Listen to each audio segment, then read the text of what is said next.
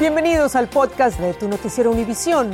Aquí escucharás todas las noticias que necesitas saber para estar informado de los hechos más importantes del día.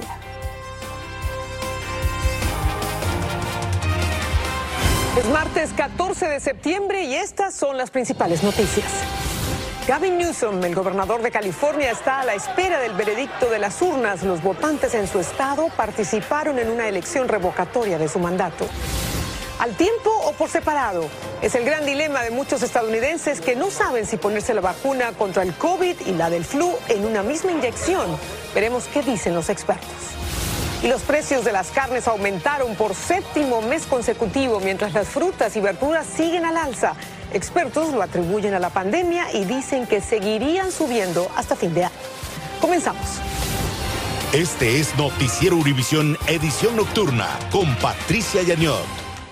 ¿Qué tal? Muy buenas noches. Vamos a comenzar en California, donde continúa el conteo de votos sobre la elección que determinará si el gobernador Gavin Newsom debe continuar o no en el cargo. Los electores tuvieron que responder dos preguntas, si Newsom debe ser destituido o si era destituido, quién debía reemplazarlo. Su mayor adversario es el republicano y presentador de radio Larry Elder.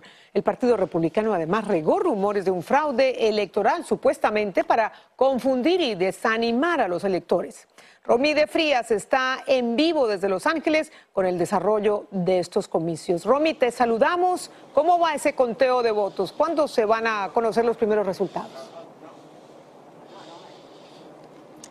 Así es, muy buenas noches, Patricia. Y bueno, me encuentro precisamente en el lugar donde se está llevando a cabo el conteo de votos en el condado de Los Ángeles. Es aquí donde va a salir el resultado final de todo el condado. Esto se está llevando a cabo eh, por las computadoras. Hace solo unos 20 minutos cerraron las casillas electorales aquí en el condado de Los Ángeles. Y bueno, ya tenemos resultados preliminares. Hasta el momento, solamente el 8% de los recintos han podido reportar parcialmente sus resultados y bueno, hasta el momento casi el 70% está votando no. Esto significa que podrían mantener al gobernador Gavin Newsom. Les quiero recordar, tal como lo decías anteriormente, esta boleta simplemente tiene dos preguntas. La primera pregunta es si quieren remover al gobernador Gavin Newsom y la segunda pregunta es quién quiere que reemplace al gobernador Gavin Newsom y hay 46 candidatos, la mayoría de ellos son republicanos, aunque también hay algunos demócratas. Pero vamos a escuchar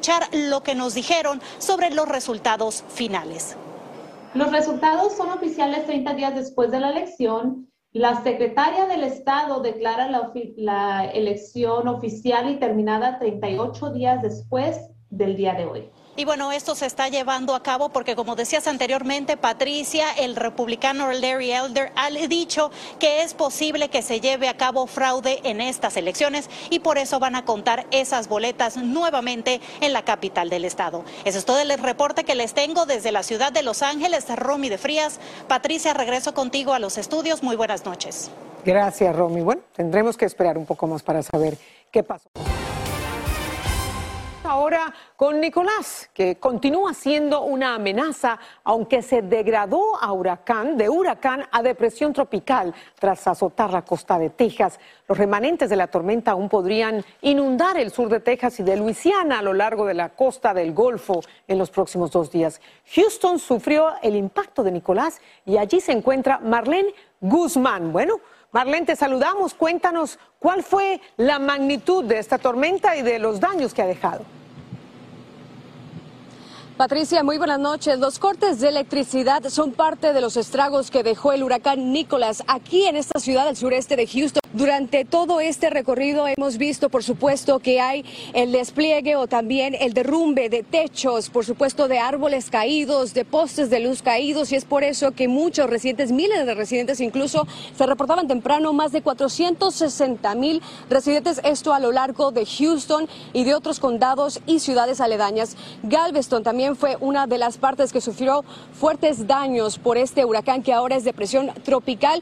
Sin embargo, los residentes también están enfrentando el tendido eléctrico que es bastante peligroso y por supuesto ya empiezan a hacer esas labores de limpieza. Es la información que tengo en vivo desde el sureste de Houston, el condado Brasoria. Para Noticias Univisión, regreso contigo, Patricia. Gracias, Marlene. Ojalá que puedan emprender rápidamente esas labores de limpieza. Y los índices de precios se mantienen al alza y afectan seriamente los bolsillos de los consumidores. La carne, las verduras, las frutas y otros alimentos básicos reflejan un aumento constante, atribuido, según el gobierno, a los altos costos del transporte y la falta de suministros tras la pandemia. Y lo peor es que parece que los precios se mantendrán así para este segundo semestre del año. Lourdes del Río nos trae el informe. Si ha sentido últimamente que ir al supermercado le dispara sus niveles de estrés, no está solo. Todos los precios están al doble de lo que estaban. Todo, todo. No hay nada que uno pueda decir, me llevo esto que está más barato que en tal sitio. No, eso no existe. El bolsillo está sufriendo. El bolsillo está sufriendo. Todo ha subido, todo, todo. Los precios se han disparado y mucho tiene que ver con el hecho de que en medio de la pandemia se ha interrumpido la cadena normal de suministros. Los desastres naturales a los que nos hemos estado enfrentando recientemente han complicado más el panorama. Los problemas socioeconómicos, lo que sucede en un país tiene impacto en el otro. Y cuando tú tienes que el mundo entero se enferma, pues la cadena de suministro total del mundo tiene problemas. Y eso es básicamente lo que nos está sucediendo. La subida ha sido en general, básicamente en todos los productos, pero un buen ejemplo es el aceite vegetal para cocinar. Este, por ejemplo, costaba 5 dólares, ahora cuesta 10. Edgar Flores es dueño de un supermercado pequeño y hasta ahora ha logrado sortear un poco la situación. Hemos podido eh, con esa compañía comprarles a los precios antiguos y podemos mantener los precios todavía, pero va a llegar a un punto donde ya esa compañía no tiene productos y hay que comprar al nuevo precio. Una de las principales quejas. Cada vez que uno va a comprar carne, por ejemplo, y muchas cosas más que han subido de precio. Parece que esas son las vacas sagradas, esas porque mira que lo que vale la carne. Es una cosita que valía dos pesos, tres vale 10, 7 horas. En efecto, la carne de res ha subido 14% este año, la de cerdo 12.1% y las aves 6.6%. Se espera que los precios suban entre 2 y 3% en el segundo semestre de este año. Por ahora las noticias no son muy alentadoras. Incluso si compra en línea verás reflejados los aumentos. Toca ser un consumidor inteligente y comprarle al mejor postor. En Miami, Florida, Lourdes del Río, Univisión. Ciertamente todo está carísimo. Estás escuchando el podcast de tu noticiero Univisión. Gracias por escucharnos. Nos vamos ahora a Nueva York. El corazón del entretenimiento neoyorquino volvió a vibrar con la reapertura de los teatros en Broadway. Espectadores, artistas, trabajadores y negocios del sector dieron otro paso hacia la normalidad luego de que los espectáculos se detuvieran por más de un año y medio debido a la pandemia. Peggy Carranza está allí en Broadway con el ambiente de esas marquesinas iluminadas, los telones y los aplausos. Peggy, te saludamos. Cuéntanos qué buena noticia esta reapertura. Hola, ¿qué tal Patricia? Así es, nos encontramos frente al teatro que muestra la obra Hamilton, que ya sabes es una de las más conocidas y de hecho los espectadores acaban de salir con una gran emoción y es que la reapertura económica de Nueva York no era completa sin este regreso de Broadway luego de 18 meses, así como lo has dicho. Eso sí, con cambios. La audiencia, así como el personal, debía estar vacunado y si hay niños menores de 12 años debían mostrar una prueba negativa de COVID-19. Sin embargo, esto no acabó con la emoción. Veamos lo que nos dijeron algunas personas. Verlo en vivo es una emoción tan grande. Mi película favorita, mirar el show es tremenda. 20 años que yo siguen aquí en Nueva York el, longest running show de Broadway. Es, increíble estar aquí. Para la reapertura y gracias a Dios todo el mundo estamos vacunados para parar el La energía está una locura. La energía de los actores también, de la audiencia, o sea, todo el mundo está tan emocionado, yo hasta llorando. Tengo una pasión para esto y ellos también y estoy tan contenta que ya empezó otra vez. Hay que recordar que esta es una industria que genera cerca de 15 mil millones de dólares según The Broadway League, o por lo menos así lo hizo del 2018 al 2019. Además tiene un impacto económico grandísimo en el área, estamos hablando de hoteles y restaurantes que también se benefician de esta reapertura. Como les digo, los cambios, la audiencia tuvo que usar mascarillas, hasta hace pocos minutos hubo lo que fue el llamado a la última escena que pudimos presenciarlo. Así que les digo que mucha emoción se vive aquí actualmente y se espera que si todo continúa como está planeado para finales de año, 39 teatros estarían operando de los 41 en total. En medio de todo también hay incertidumbre, Patricia. Pues Peggy, se nota allí es emoción realmente y la gente muy feliz, muy entusiasmada. Me pregunto si ya Nueva York está implementando esa especie de pasaporte para que todos puedan probar que efectivamente están vacunados. ¿Cómo lo están haciendo? Así es, las personas deben mostrar prueba de vacunación a través de un par de aplicaciones o si no con la misma tarjeta de vacunación. Esto se solicita tanto en restaurantes como cines, gimnasios y recintos como estos teatros, Patricia. Muy bien, seguramente lo van a implementar en otras ciudades del país. Gracias, Peggy, por ese informe. Y bueno, a disfrutar del teatro. Y vamos a hablar ahora de salud porque comienza la temporada de la gripe y muchos optan por vacunarse contra el llamado flu. La duda es, ¿qué hacer si también tengo que vacunarme contra el COVID? Pues los expertos en enfermedades infecciosas recomiendan la aplicación de ambas vacunas, teniendo en cuenta que la tercera ola de COVID en algunos estados mantiene a los hospitales al límite de su capacidad. Calvo Arellano tiene más información. En tiempos de coronavirus, la temporada de la influenza se aproxima y añade aún más interrogantes al programa de vacunación que se desarrolla en Estados Unidos. Aunque el COVID-19 tiene síntomas en común con el también llamado flu, la gripe estacional puede ser muy grave y mortal. Muchos se preguntan si mezclar las dosis para combatir estos virus sería saludable. ¿Qué intervalo de tiempo debería correr entre la aplicación de una vacuna, por ejemplo de la influenza, y la vacuna del COVID? si es necesario esperar algún tiempo entre una vacuna y la otra o se pueden dar las dos simultáneamente. Que se pueden combinar y se pueden dar el mismo día. Y por eso la CDC ya está recomendando que si el día que vas para la, la inyección de, de influenza, tómate también la vacuna de COVID el Centro para el Control y la Prevención de Enfermedades recomienda que los estadounidenses se vacunen contra el flu hasta finales de octubre, porque se prevé que para noviembre la mayoría de la población mayor de 12 años podría ser elegible para la dosis de refuerzo del coronavirus. A ver que si hay alguna reacción, colocarse las dos vacunas, la tercera vacuna y, y la del flu también. Probablemente te va a doler donde te dieron la inyección, igual si tomas una que si tomas dos, pero eso no es nada y se va a eliminar bien rápido. Sin embargo, algunas personas que reciben el mismo día ambas dosis podrían experimentar fiebre y dolores de cabeza, pero los expertos dicen que son síntomas que aparecen con cualquier otro tipo de inoculación. O sea, eh, es, estás exactamente igual que si la tomas dos días separado, 15 días separado o el mismo día. Para la comunidad médica, vacunarse este año es una prioridad porque en algunos rincones del país las clínicas y hospitales están saturadas de enfermos de coronavirus. Desde Miami, Florida, Galo Arellano, Univisión.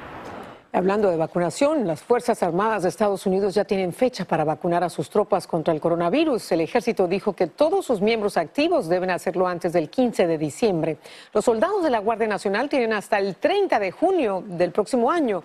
Los efectivos de la Marina no deben pasar del 28 de noviembre y los de la Fuerza Aérea deben estar vacunados para el 2 de diciembre. Estás escuchando el podcast de tu noticiero Univisión. Gracias por escucharnos. La resistencia a vacunarse y a usar la mascarilla ha contribuido a un fuerte repunte del coronavirus en varios estados, pero especialmente en Arizona. Los médicos advierten que si la población no cambia esta conducta, Arizona podría regresar a sus días más oscuros de la pandemia. Pedro Ultregas nos tiene el preocupante panorama desde Phoenix. El estado de Arizona vive su tercer pico de coronavirus desde que inició la pandemia. Actualmente se está registrando un promedio de 4.000 contagios al día y las muertes también han ido en aumento. Pero mucha gente sigue renuente a tomar medidas sanitarias, dice este doctor. No quieren ya usar siquiera la mascarilla, protestan contra el contra la recomendación de las vacunas. En el condado Maricopa, el más poblado del estado y donde se encuentra la ciudad de Phoenix, la nueva alza de coronavirus tiene preocupados a los encargados de la salud. Aún estamos monitoreando para ver qué es lo que sucede, porque con esta nueva pandemia nunca se sabe ¿no? a dónde vamos. En Arizona, el segundo pico del virus se dio en julio del año pasado, cuando se llegó a 16 mil contagios y se rebasaban las 100 muertes por día, mientras que los hospitales estaban al tope y ahora se está viendo un mismo patrón de hospitalizaciones. Estaba preocupando que otra vez el número de camas de cuidados intensivos, de hospitalización estaban subiendo. Y mientras los casos de COVID aumentan, también se elevan los esfuerzos porque más gente se vacune. Muchos hispanos que estaban renuentes ahora están saliendo a inmunizarse. Como ignorancia de uno porque no cuesta nada, no la estamos pagando ni nada, solo perdemos una hora y listo. Hortensia Felipe, originaria de Puebla, México, nos dijo que ella trabaja en las calles vendiendo comida y se siente más expuesta a contagiarse, aunque la razón principal para vacunarse ahora es su hijita, que nació hace dos meses. Hay que pensar en nuestros hijos, verlos crecer, estar con ellos en lo que nos necesite. Autoridades de salud en Arizona, por su parte, insisten en que todos se deben de vacunar, porque es la única manera de prevenir, aseguran, en que el virus se siga proliferando y así evitar caer en una crisis de salud como el verano del año pasado. En Phoenix, Arizona, Pedro Ultreras, Univision. Esta es una historia terrible. Una niña de dos años y un bebé, de apenas tres meses fueron abandonados eh, en, en, Texas y después fueron rescatados por los agentes de la patrulla fronteriza a orillas del río Grande. La niña tenía una nota que decía que ambos son hermanos y la nota decía su edad. Los policías no encontraron a nadie en la zona que estuviera vinculado a estos dos menores. Y un grupo de migrantes haitianos bloqueó una carretera hacia Villahermosa luego que funcionarios de migración los obligaran a bajar del autobús en el que viajaban. Los inmigrantes, eh, familias con mujeres embarazadas y niños, pidieron a las autoridades federales que les permitieran continuar su recorrido y así sucedió. Minutos más tarde volvieron a abordar el autobús porque además habían pagado su pasaje. El Servicio de Ciudadanía e Inmigración de los Estados Unidos anunció que a partir del primero de octubre los solicitantes sujetos al examen médico de inmigración deben estar completamente vacunados contra el COVID. Sin embargo, las personas podrían solicitar exenciones individuales basadas en creencias religiosas o alguna condición médica especial.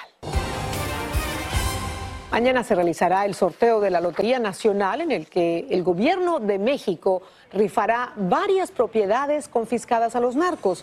Por ejemplo, esta casa, la casa de la que huyó el ex capo del narcotráfico, Joaquín El Chapo Guzmán, en 2014. Se le han hecho algunos cambios pequeños, se retiraron las cámaras de vigilancia y se colocó una losa de hormigón en el agujero debajo de una bañera por el que Guzmán se metió para llegar a una red de túneles y escapar. El gobierno ha valorado la vivienda de unos 2.800 pies cuadrados en 183 mil dólares. La boleta cuesta 250 pesos mexicanos y podría ganarse usted una de las 21 propiedades que están rifando e incluso un palco en el estadio Azteca. Está mala. El rey Pelé abandonó la unidad de cuidados intensivos y fue trasladado a una habitación de un hospital de Sao Paulo después de que le extirparon un tumor en el colon. El legendario futbolista publicó una fotografía con un mensaje de agradecimiento a todas las personas que le escribieron deseándole una pronta recuperación. Y el gobierno de Venezuela decidió integrar al empresario Alex A., presunto testaferro y operador económico del régimen de Nicolás Maduro, en la mesa de diálogo con la oposición que se desarrolla en México. El anuncio se da tras la noticia sobre el fallo de la Corte Constitucional de Cabo Verde aprobando su extradición. Así termina el episodio de hoy de Tu Noticiero Univisión. Gracias por escucharnos.